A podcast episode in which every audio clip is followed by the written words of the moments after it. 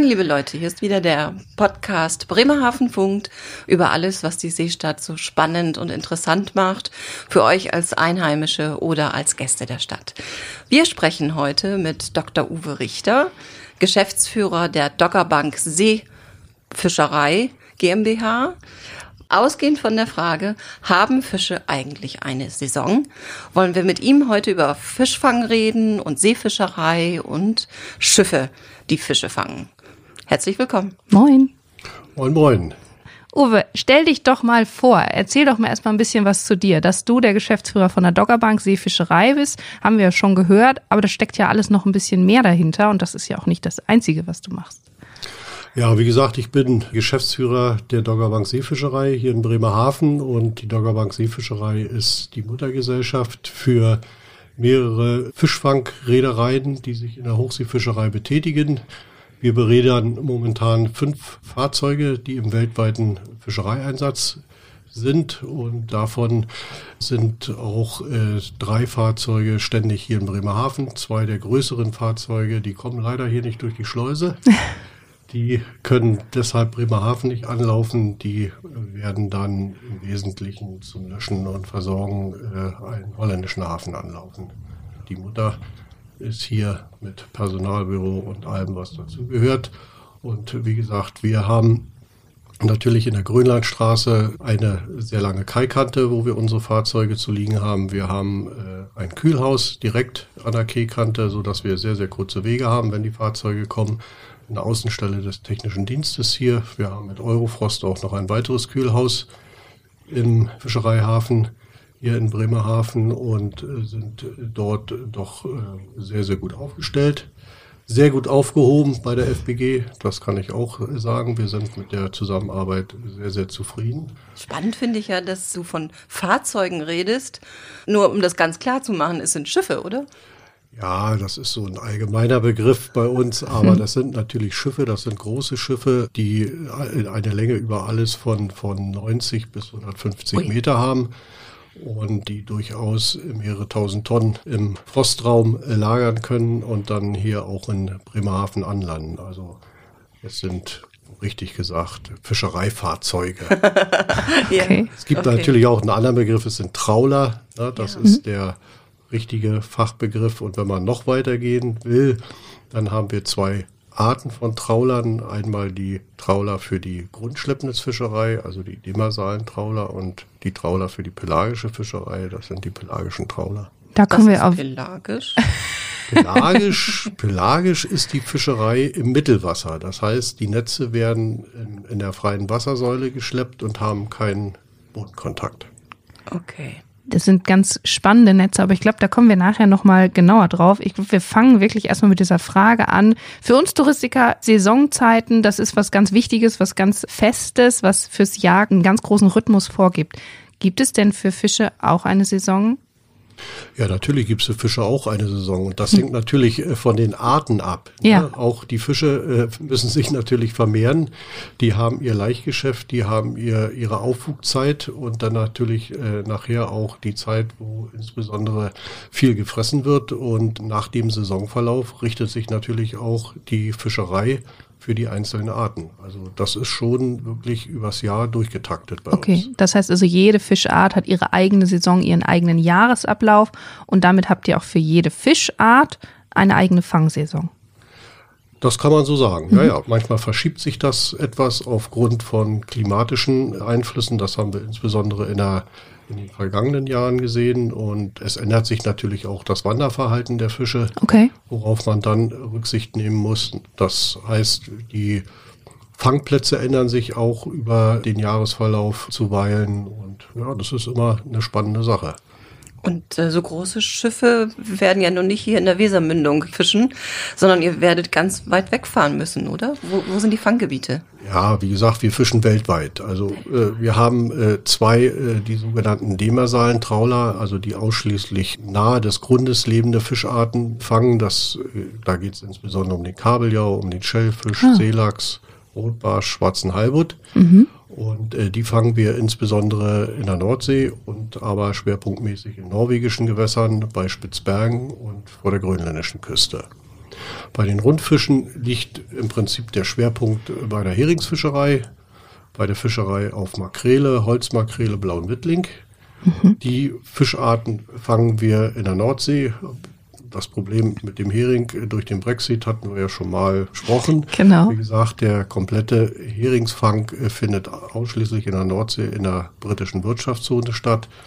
Makrele und, und auch blauen Wittling fangen wir momentan gerade vor der irischen Küste. Hm. Und wir haben natürlich auch Einsätze von unseren Fahrzeugen vor der afrikanischen Küste, vor Marokko. Dort fangen wir besonders Sardine und auch Makrele. Und letztes Jahr waren wir mit unserem größten Fahrzeug auch im Südpazifik und haben dort auch eine Holzmakrelenart, die sogenannte Jackmakrele, gefangen. Okay, ich muss einmal ganz kurz dazwischen. Blauer Wittling. Ich gestehe, ich habe noch nie etwas vom blauen Wittling gehört. Danke für ähm, die Frage. Wofür braucht man den? die anderen ja, Namen das, kannte das ich alle. Das ist natürlich eine, eine berechtigte Frage. Ja. Äh, der blaue Wittling ist, wie gesagt, auch ein Schwarmfisch, der ja. in großen Schwärmen auftritt Aha. und von uns gezielt gefangen wird. Und wir fangen den Fisch für die menschliche Ernährung. Okay, das heißt, also der Fisch wird äh, an Bord rund gefrostet. Ja und dann von Bremerhaven oder von Almeuden in, in den Niederlanden aus äh, mit Kühlschiffen dann nachher insbesondere auch nach Afrika verkauft. Ah, okay. Aber ausschließlich, wie gesagt, für die menschliche Ernährung. Ja. In Deutschland und in Europa ist der Fisch für den menschlichen Verzehr eigentlich äh, kaum bekannt. Ja. Mhm. Früher in den 70er Jahren wurde der Fisch auch filetiert und äh, wurde auch in Europa vermarktet, mhm. aber mittlerweile haben sich die Verbrauchergewohnheiten auch geändert und es gibt äh, sicherlich natürlich wesentlich schmackhaftere Fische. Deshalb mhm. wird er hier eigentlich überhaupt nicht für den menschlichen Verzehr verkauft. Und äh, er wird aber von vielen Fischereinationen auch benutzt für die Fischmehlherstellung. Mhm. Okay. okay. Wobei wir sagen, dass wir ausschließlich Fischfang betreiben für die menschliche Ernährung. Also mhm. wir betreiben keine gezielte Fischerei für die Fischmehlfabriken. Okay, spannend. Okay. Du hast jetzt aufgezählt, wo ihr überall unterwegs seid. Vielleicht eine blöde Frage, aber warum dürft ihr das? Die Europäische Union hat mit vielen Ländern Fischereiabkommen abgeschlossen. Es gibt äh, Fischereiabkommen äh, zum Beispiel mit Grönland. Na, davon profitiert insbesondere Deutschland. Deutschland hat die aus historischen Rechten heraus die höchsten Fanganteile an der oh. EU-Quote vor der grönländischen Küste. Die EU hat ein Fischereiabkommen mit Norwegen. Dort, wie gesagt, fischen wir insbesondere Kabeljau, Schellfisch, Seelachs. Auch dieses Abkommen äh, wird jährlich immer wieder erneuert und diese Fischereiabkommen in Norwegen und, und, und Grönland äh, sind eigentlich sehr, sehr wichtig. Eigentlich mit unsere wichtigsten Fischereiabkommen. Mhm. Und mit den afrikanischen Ländern, insbesondere mit Marokko und Mauretanien, gibt es auch Fischereiabkommen. Äh, dort werden der EU äh, jedes Jahr im begrenzten Umfang pelagische Quoten zur Verfügung gestellt. Die Quoten werden dann auch zwischen den Mitgliedstaaten aufgeteilt. Und diese Abkommen werden durch die EU sehr, sehr gut bezahlt. An Mauretanien, an Marokko. Und das Geld, was dort äh, von der EU dann an diese Staaten gezahlt wird, dient auch der Entwicklung der regionalen Fischerei, des Ausbaus der Fischereiforschung, der Fischereiaufsicht etc. Das heißt, es sind Fischereiabkommen natürlich mit einer sogenannten Win-Win-Marge mhm. für beide Seiten. Mhm. Und die Quoten, die wir dort bekommen, die beruhen natürlich auf den Ergebnissen von wissenschaftlichen Analysen. Das heißt, wir bekommen in den Abkommen eigentlich nur den Surplus. Das heißt, Quoten, die durch die einheimische Fischerei dort vor Ort nicht genutzt werden kann. Okay. Also wir okay. stehen in mhm. keiner Konkurrenz mhm. dort zur dortigen Küstenfischerei. Also wir fischen auch nicht in der Zwölf-Meilen-Zone, dort wo sich die Küstenfischerei eigentlich abspielt, sondern außerhalb. Und in den Abkommen sind auch äh, entsprechende Klauseln drin, dass wir dort Fisch anlanden und vermarkten. Das machen wir auch. Mhm. Ja, also sehr viele von unseren pelagischen Fängen verkaufen wir in Afrika. Für uns eigentlich eine aus vielerlei Hinsicht äh, wirklich eine gute Sache. Hm, okay. Ähm, du, ja, du sprichst von, von Quoten. Ich finde das, ich habe ja mit dir zusammen auch einen Podcast für die FBG gemacht und da ging es auch um das Thema Quoten und ich fände es nochmal ganz spannend, wenn du da nochmal was zu sagst zu dem Bereich, wie Quoten errechnet werden und auch, warum es überhaupt keinen Sinn für euch selber macht, zu viel zu fischen. Am einfachsten kann man das erklären bei der Fischerei in europäischen Gewässern. Mhm.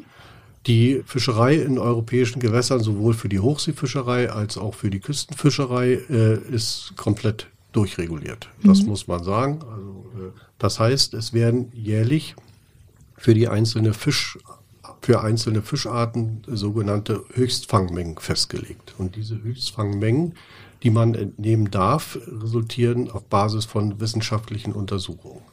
Und diese wissenschaftlichen Untersuchungen werden durchgeführt durch die äh, Forschungsinstitute der einzelnen Mitgliedstaaten. Wir haben ja hier in Bremerhaven äh, das Thünen-Institut mhm. ansässig mhm. und äh, das Thünen-Institut ist ein wichtiger Partner für den, für den ICIS, der diese Quotenberechnung vornimmt. Und äh, der ICIS gibt dann auf Basis dieser wissenschaftlichen Untersuchungen sogenannte Fangempfehlungen heraus. Diese Fangempfehlungen liegen für die, zum Beispiel für die Nordseearten, äh, dann immer so im September, Oktober vor. Und dann tagt der sogenannte Council und legen dann die Quoten verbindlich fest. Und dann kriegen wir Anfang des Jahres eine sogenannte Fangerlaubnis. Mhm. Und in dieser Fangerlaubnis steht drin, wie viel Tonnen Fisch für die einzelnen Arten und in welchen Gebieten wir fangen können. Und danach okay. richtet sich dann unser Fangplan. Genau. Und das äh, gilt dann für das ganze Jahr? Das gilt ja. dann äh, fürs ganze Jahr. Es kann aber auch sein, dass, wenn es wieder erwarten, aufgrund neuester wissenschaftlicher Erkenntnisse Handlungsbedarf äh, besteht bei den Quotenanpassungen, dass die Quoten auch nochmal angepasst werden. Ja. Also das, das ist auch möglich. Weil wir auf die Saisonalität kommen. Es gibt natürlich auch einzelne Quoten für einzelne Fischarten, die zum Beispiel erst immer festgelegt werden dann zum Sommer, zum Beispiel bei ah. der Sporte in der Nordsee. Okay. Dort ist der Wechsel der Quoten nicht zum, Jahreswe zum Jahreswechsel, sondern immer zum 1. Juli. Mhm. Das hat eben mit den Bestandsanalysen zu tun, ja. mit dem Laichverhalten des Fisches etc. Mhm. Das heißt also, das ist eigentlich ein stetiger Prozess, der auch immer wieder überprüft wird. Und du hattest ja auch schon mal erzählt, wie gesagt, im FPG-Podcast, ähm, dass ihr auch immer Kollegen vom Thünen-Institut an Bord habt, die also wirklich live dabei sind, wenn ihr ähm, fischt und dementsprechend auch immer up-to-date sind, was so gerade los ist in den Weltmeeren. Ja, natürlich. Wir haben eine sehr, sehr enge Kooperation mit dem Thünen-Institut seit vielen, vielen Jahren und äh, die Kollegen sind bei uns regelmäßig an Bord. Und äh, die Ergebnisse, die fließen dann in das äh, Bestands, in die Bestandsanalyse und in das Bestandsmanagement ja. ein. Ja. Denn nach entsprechenden EU-Verordnungen gibt es ein sogenanntes Datenerhebungsprogramm.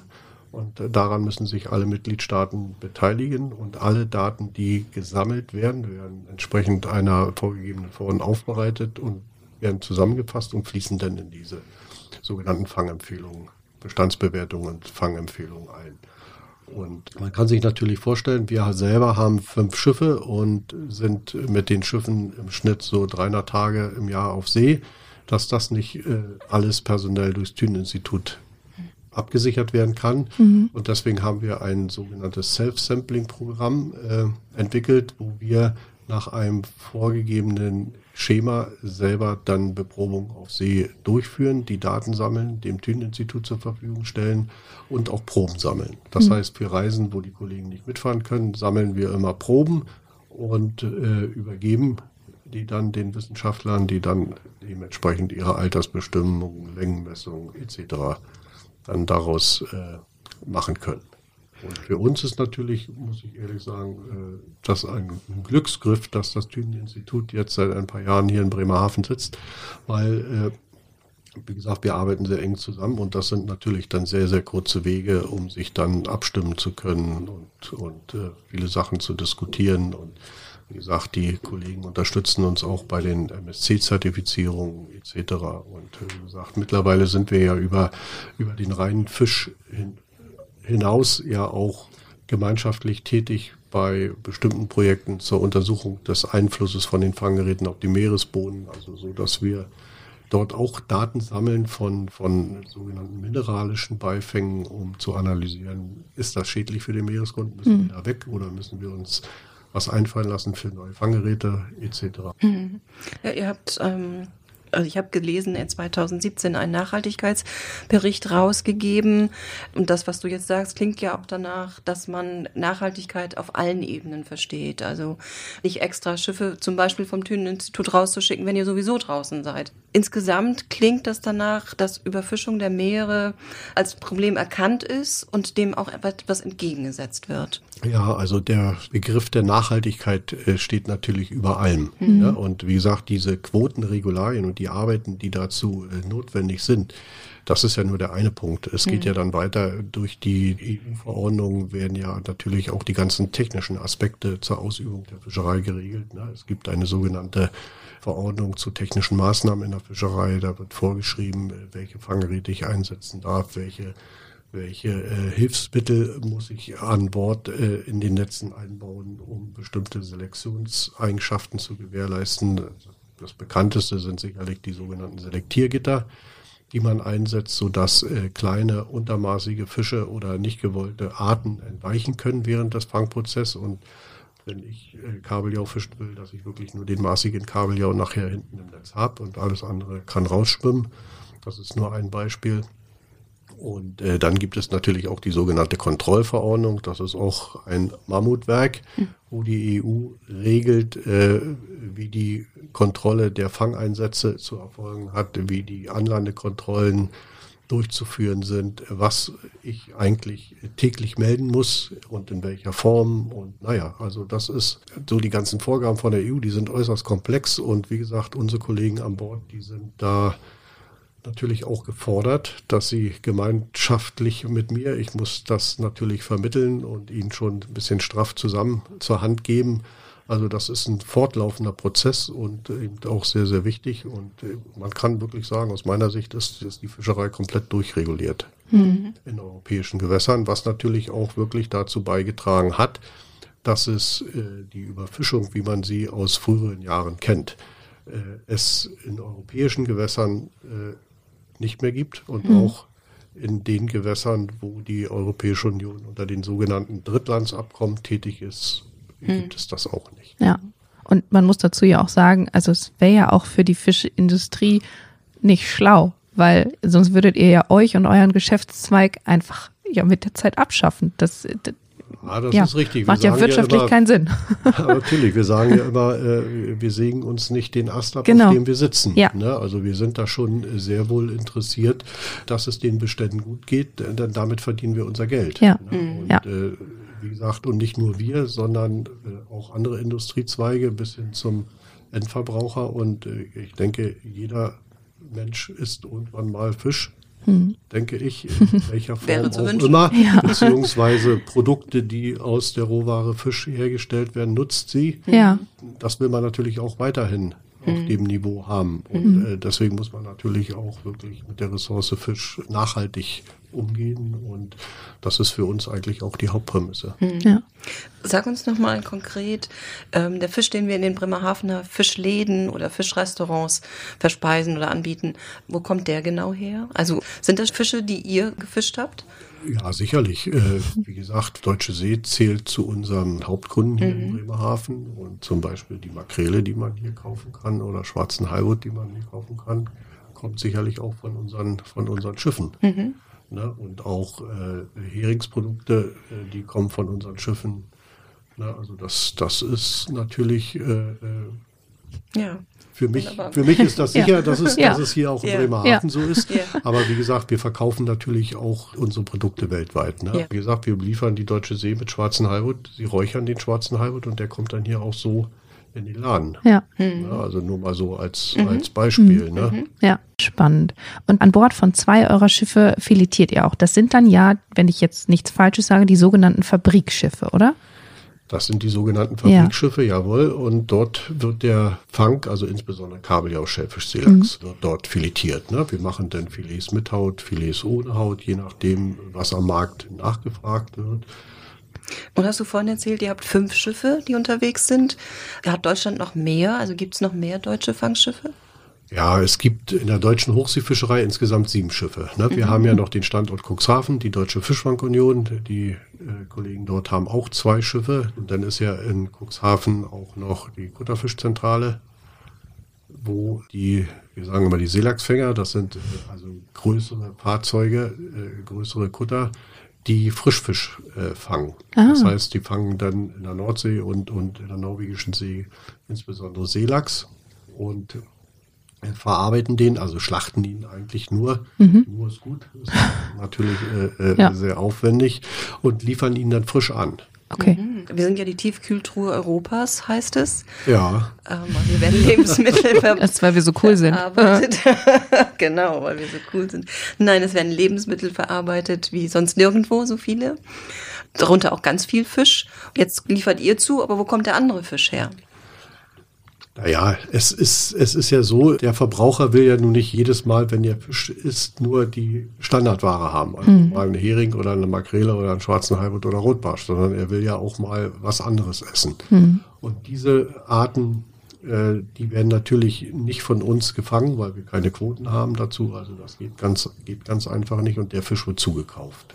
Aber aus meiner Kenntnislage wird da auch beim Zukauf sehr wohl darauf geachtet, dass der Fisch aus einer nachhaltigen und zertifizierten Fischerei mhm. stammt, so dass man dann auch äh, wirklich äh, guten Gewissens diesen Fisch an den Markt bringen kann. Ja. Wir kennen das von, von Deutscher See, also dort gibt es kein Produkt, das mhm. aus einer nicht nachhaltigen Fischerei eingestuft ist, da vermarktet wird. Also ja. Das verbietet sich von selbst. Ja. Das kann ich, das kann ich äh, mit Fug und Recht sagen.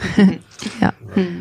Mittlerweile ist ja auch die Thunfischfischerei. Von dem Thunfisch, der bei uns hier auf den Tisch kommt, mhm. ist nachgewiesen, dass er aus, aus einer nachhaltigen, das heißt MSC-zertifizierten Fischerei stammt, zum Teil auch aus der Handangelfischerei und wie auch immer. Ne? Mhm. Also da kann man auch wirklich dann auf den Dosen oder auf den Verpackungen äh, das nachlesen und äh, da findet man dann auch schon die entsprechenden Hinweise. Mhm. Wer denn ganz genau sein will, der kann über den QR-Code äh, das dann nachher auch wirklich von der Dose dann zurückverfolgen, bis hin äh, äh, zu dem Fangtag, an welchem unser Schiff dann den Fisch gefangen hat. Spannend. Ja. ja. Also das mhm. ist das ist auch über entsprechende Verordnungen der EU geregelt, dass die Rückverfolgbarkeit natürlich jederzeit gewährleistet wird. Ja. Und du hast jetzt gerade von quasi Handangeln beim Thunfisch gesprochen. Wir hatten schon pelagische Netze, wir hatten die Grundnetze, bevor ich wieder was Falsches sage. Das ist ja auch ein Teil der Nachhaltigkeit, dass ihr so viele verschiedene Fanggeschirre, glaube ich, nennt man ja. es auch, habt, weil ihr wirklich quasi je Fischart und wahrscheinlich auch je Saison, wie groß er gerade ist, das passende Netz habt, wo nur der Fisch, den ihr wirklich fangen wollt an dem Tag, in dem Moment, drin bleibt. Zumindest so die Theorie, so die Wissenschaft. Also es gibt welche, die sind oben offen, weil die anderen Fische, die ihr nicht wollt, nach oben flüchten. Und es gibt welche, die sind unten offen, weil die Fische, die ihr fangen wollt, nach oben flüchten und dementsprechend im Netz landen. Aber alle, die nach unten flüchten, die kommen raus. Das finde ich auch sehr faszinierend. Ja, es gibt natürlich, also mit den Handangeln muss ich nochmal relativieren, das machen wir selber nicht. Nee. Ne? Aber ja. es gibt natürlich zertifizierte äh, Fischereiunternehmen, die das machen und äh, wie gesagt, wo auch Unternehmen hier in Bremerhaven äh, solchen Fisch dann natürlich einkaufen. Aber es ist natürlich bei uns wirklich so, dass wir für die einzelnen Fischarten auch spezielle Netze haben, mhm. wo ich äh, gewährleiste, dass erstmal im Wesentlichen die Zielfischart gefangen wird, die wir haben wollen und zum Zweiten natürlich auch die untermaßigen Fische entweichen können. Mhm. Das ist für uns die oberste Promisse, denn die sollen ja noch ein bisschen leben und sich vermehren. Und es gibt natürlich darüber hinaus auch sehr, sehr gute Ortungstechnik, die wir an Bord haben, wo ich wirklich feststellen kann, in welchen Wassertiefen sich die Schwärme aufhalten, so dass man dann ganz gezielt dann, wenn ich Makrele fischen will und auch den Schwan, den kann ich, das kann ich ganz gezielt dann nachher machen. Mhm und äh, muss nicht äh, große Sammelfischerei betreiben, wo ich dann unter Umständen äh, sehr viel äh, Arten drin habe, die ich eigentlich gar nicht haben will. Ja. Also das, das äh, gibt es alles, das funktioniert auch und bei bestimmten Fischereien, wie gesagt, hat die äh, fangtechnische Forschung in den letzten Jahren auch sehr viel äh, getan, um Netzkonstruktionen zu entwickeln, die sogenannte Ausstiegshilfen haben, mhm. ne, so wie du gesagt hast, also dass unerwünschter Fang entweder nach oben oder nach unten entweichen kann. Also das, da gibt es so viele Facetten mit, ja. mit horizontalen äh, Trennblättern und das Spektrum ist, ist äußerst breit. Also je also, besser wir den Fisch, den wir fangen wollen und seine quasi naja, mitschwimmenden Arten kennenlernen, umso besser können wir zielgerichtet fischen und somit nachhaltiger fischen. Das ist richtig. Mhm. Das ändert sich natürlich auch, äh, da kommen wir wieder auf die Ausgangsfrage zurück. Jahreszeitlich ist das natürlich auch unterschiedlich und dementsprechend kann man natürlich dann seine Fangtaktik auch ausrichten. Mhm. Das ist, das ist natürlich äh, ganz wichtig. Ne? Also dazu gehört auch sehr, sehr viel Erfahrung, wirklich langjährige Erfahrung, nicht nur zur Fangtechnik und zur Fangtaktik, aber eben auch zur Biologie der einzelnen Arten. Also das ist schon ein umfangreiches Wissen, was die Kollegen ja. an Bord ja. äh, mitbringen müssen, um da auch wirklich nachhaltig aktiv zu sein, können, mhm. sein zu können. Ja. Macht immer Sinn, seine Beute besser zu kennen. Ja, ja. ja natürlich. Und wie gesagt, deswegen arbeiten wir ja äh, auch sehr eng mit den, mit den Kollegen zusammen mhm. vom Düneninstitut, ne, die äh, da uns äh, doch sehr, sehr viel viele Tipps geben können. Und wie gesagt, auch wenn die an Bord sind, also davon profitieren unsere Leute. Mhm. Ne? Also das ist schon, das ist eben schon ganz wichtig, dass wir solche Kooperationsmöglichkeiten haben und wirklich auch effizient nutzen können. Ja. Das läuft aus meiner Sicht sehr gut. Mhm. Aber Luft nach oben ist immer. naja, wir wollen ja auch in Zukunft noch was lernen können und ja. uns verbessern. Also das ist ja ein Prozess. Ja, das natürlich. Das, das ist ein Prozess und man kann, äh, man wird nie sagen können, okay, jetzt weiß ich alles, wie das funktioniert. Also das, ja. das geht nicht, wie gesagt, weil durch Umwelteinflüsse und zum Beispiel ne, äh, äh, ändert sich äh, doch im Saisonverlauf äh, manchmal einiges. Ne? Mhm. Im, im ja. Pazifik hatten wir zum Beispiel in jetzt vielleicht auch zehn Jahre her äh, eine sehr, sehr gute Fischerei. Dort waren wir teilweise mit, mit äh, äh, drei und vier Schiffen okay. und haben dort äh, diese Jackmakrele gefangen, unter anderem auch mit einem Bremerhavener Trauler, mit der Jan Maria, ja. die damals noch zur Flotte gehörte. Dann kam der El Nino und dann war die Fischerei weg. Ja. Mhm. Jahre, Jahre danach mhm. war die Fischerei so schlecht, da war der mhm. Fisch nicht mehr zu fangen, ja. sodass wir dann viele Jahre auch nicht dahin gefahren sind. Mhm. Jetzt hat sich das wieder, wieder stabilisiert man, man will es erst nicht glauben, aber es ist ja. wirklich so. Das, ja. das berichten unsere Kollegen, wenn sie von See kommen, oder wir telefonieren ja auch regelmäßig dann immer wieder. Ja. Ne? Also mhm. man muss dann da sich wirklich drauf einstellen und immer Augen und Ohren offen halten. Ja. Ihr seid also die besten Zeugen für den Klimawandel. Das will ich nun nicht so unbedingt sagen, aber wir registrieren das äh, sehr wohl ja. ne, und wissen das auch sehr wohl einzuschätzen. Mhm. Und deswegen ist es natürlich auch wichtig, dass das, was möglich ist, äh, getan wird, um die äh, naja, Klimaerwärmung oder die mhm. äh, Erwärmung insgesamt im Zusammenhang mit dem, mit dem Klimawandel, dass das eingedämmt wird. Ne? Ja. Da sind wir äh, sicherlich noch lange nicht dahin, wo wir hin wollen und hin müssen. Mhm. Ja, aber ihr nehmt ja in ganz naher Zukunft schon, muss man ja sagen, wieder einen großen Schritt äh, in die Richtung. Ihr habt, stellt ein neues Schiff in Dienst, was ja dann den technisch neuesten Standards entsprechen wird. Ja, wir werden, wir werden in 2023, wenn alles klappt, ein neues äh, Schiff in Dienst stellen. Das Schiff wird Heimathafen Bremerhaven haben und wird eine Bremerhavener Fischereinummer haben und wird ein älteres Fahrzeug dann nachher ablösen, was wir mhm. außer Dienst stellen werden. Das ist die Gerda Maria, die liegt momentan noch in Bremerhaven bei uns in der ah. Grönlandstraße. Das Schiff wird am Freitag auslaufen nach Grönland zur Heilbuttfischerei. Ja. Und äh, dieses neue Fahrzeug ist natürlich äh, wesentlich äh, effizienter, was den Treibstoffverbrauch mhm. betrifft, ne? was die, die Abgasausstoß betrifft. Ne? Also da wird nach neuesten neuesten wissenschaftlichen Erkenntnissen werden da technische Einrichtungen äh, dann nachher installiert. Hinzu kommt natürlich der gesamte Energieverbrauch an Bord. Ne? Mhm. Der muss natürlich äh, auch äh, dementsprechend äh, angepasst werden. Und hinzu kommt natürlich, dass dann auch die Arbeits- und Lebensbedingungen an Bord für die Kollegen dort, denn die sind äh, auf den Schiffen dann wirklich 80 bis 100 Tage am Stück dort Hut unterwegs ab. und ne, und das muss natürlich auch den heutigen Standards dann alles äh, äh, angepasst werden und dann natürlich äh, mit entsprechender hochmoderner neuer Technik äh, kann ich natürlich auch den Fischfang effektivieren. Mhm. Und effektivieren äh, heißt bei uns nicht unbedingt Masse, mhm. sondern äh, Qualität und, wie gesagt, die notwendigen Umweltaspekte da mhm. auch äh, zu berücksichtigen. Wirst du denn auch an Bord gehen und mitfahren? Das werde ich auch machen, ja. Oh ja. Ja, ja. Also ich habe das immer auch so gehalten. Ich bin auf allen Schiffen auch mal mit gewesen und ja. habe mir mhm. das auch angesehen und wie gesagt, wenn die Schiffe im Hafen bin, sind, bin ich sowieso dann immer vor Ort, weil ich ja Mhm. auch verantwortlich bin für alles, was mit EU-Regularien und Zulassungen etc. zu tun hat. Also Mhm. da muss man schon up-to-date sein. Aber ich werde dann auch sicherlich mal äh, ein paar Tage dann nachher mitfahren. 100 Tage kann ich natürlich nicht weg. Nee. Ne, aber dass man dann so mal eine Überfahrt mitmacht und dann ein paar Tage auf dem Fangplatz ist, das äh, werden wir natürlich auch machen. Ja, super spannend. Spannend, ja. ja.